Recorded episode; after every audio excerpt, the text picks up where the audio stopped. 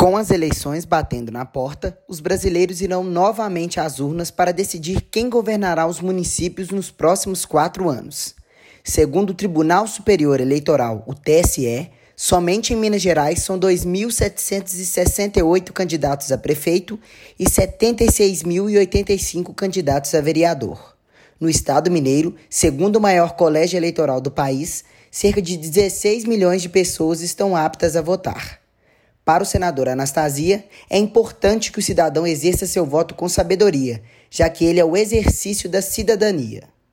Minhas amigas e meus amigos, no próximo domingo, dia 15 de novembro, nós vamos voltar em todo o país às urnas. É a democracia funcionando e, felizmente, funcionando muito bem. Até por uma coincidência, as eleições, depois de tantos anos, voltam ao dia da proclamação da República, o famoso 15 de novembro. Eu não estou aqui para pedir a você voto no candidato A, B, ou C ou D. Já discutimos isso durante toda a campanha. Na realidade, o que eu estou pedindo a cada um é que vote. Claro que podendo, com as, todas as cautelas necessárias em razão da pandemia. Mas é muito importante o exercício da cidadania, que é o voto, que é nosso principal instrumento, a nossa verdadeira arma para defender a sociedade democrática, defender os nossos direitos, melhorarmos as nossas políticas públicas.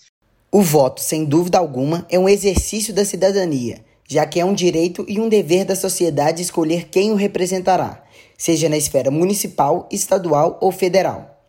A democracia é fundamental para que isso aconteça, e essa fase democrática ainda é muito recente no país.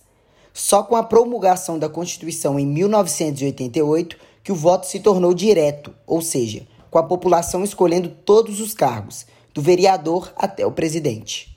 Portanto, Anastasia ressalta a importância desse direito, que decidirá as administrações dos próximos quatro anos das cidades brasileiras.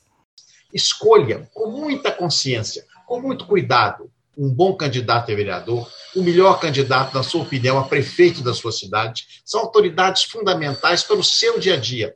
O prefeito e o vereador têm importância imensa no cotidiano das pessoas. Por isso, o voto tem de ser consciente. O voto tem de ser um voto, de fato, vindo de uma elaboração até mental. Qual é o melhor candidato? Qual apresenta boa trajetória? Qual apresenta as melhores propostas? O que ele já fez? O que ele representa?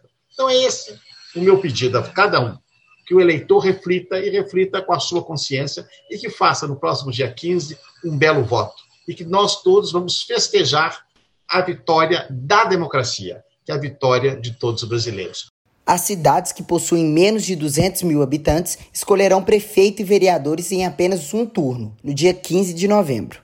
Nas cidades com mais de 200 mil habitantes, a situação é diferente.